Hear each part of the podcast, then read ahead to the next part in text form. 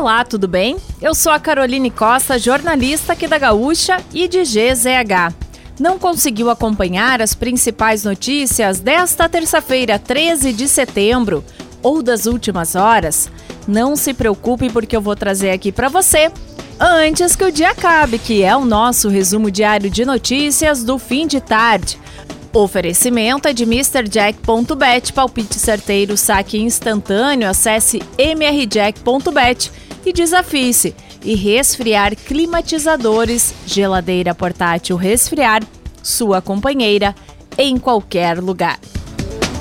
O conselheiro tutelar afastado Leandro da Silva Brandão se tornou réu por omissão no crime de tortura com resultado em morte. Conforme a investigação, ele deixou de apurar suspeitas de maus tratos contra Mirella Dias Franco, de 3 anos, em Alvorada. A mãe e o padrasto da criança, que estão presos desde junho, são acusados pelas agressões.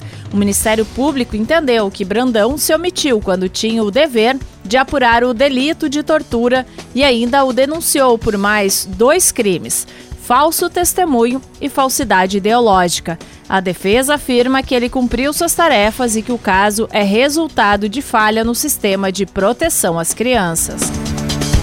Os locais de votação para as eleições deste ano devem ter espaço para que o eleitor deixe o celular enquanto acessa a urna, de acordo com o Tribunal Regional Eleitoral do Estado.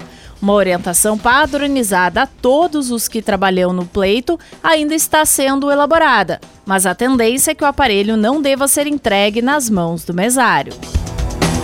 O presidente candidato à reeleição Jair Bolsonaro afirmou que vai passar a faixa e se recolher caso perca as eleições.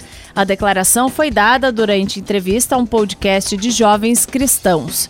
O principal oponente de Bolsonaro, Luiz Inácio Lula da Silva, disse em rede social que nunca fez eleição para ganhar no segundo turno. A nova pesquisa de intenção de votos do IPEC mostrou Lula com 46% das intenções de voto e o presidente Jair Bolsonaro com 31% do primeiro turno. Um homem de 25 anos que disse ter sido esfaqueado por dois criminosos em uma tentativa de assalto em Santa Maria é investigado por falsa comunicação de crime, já que o roubo relatado por ele não aconteceu.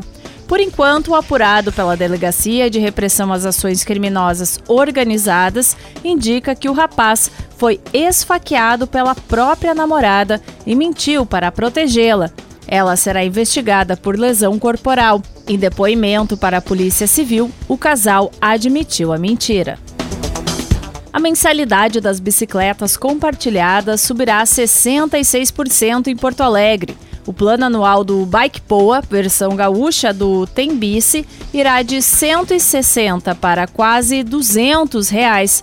A opção mais barata, de apenas 15 minutos, custará R$ 4,49. O reajuste vem antes da ampliação prometida da rede. A frota atual de 410 bicicletas chegará a mil e as estações que até 2022 são de 41 serão 100 em 2023. A nova tabela de taxas valerá em assinaturas e usos diários a partir desta quinta-feira. E para fechar o nosso resumo de notícias, antes que o dia acabe, tem a previsão do tempo para amanhã. O sol deve aparecer em quase todas as cidades do Rio Grande do Sul. Na região metropolitana de Porto Alegre, em Tramandaí e na campanha, há previsão de chuvisco no período da manhã. A mínima do dia, de 6 graus, está prevista para Pedras Altas e São José dos Ausentes. A máxima ocorre em Vicente Dutra, com 25 graus. Na capital, os termômetros variam entre 13 e 19 graus. Se quiser saber mais sobre algum desses assuntos e muitos outros, além dos nossos colunistas, áudios, vídeos, é só acessar gzh.com.br ou o aplicativo de GZH. Amanhã a gente volta aqui antes que o dia acabe. Até lá!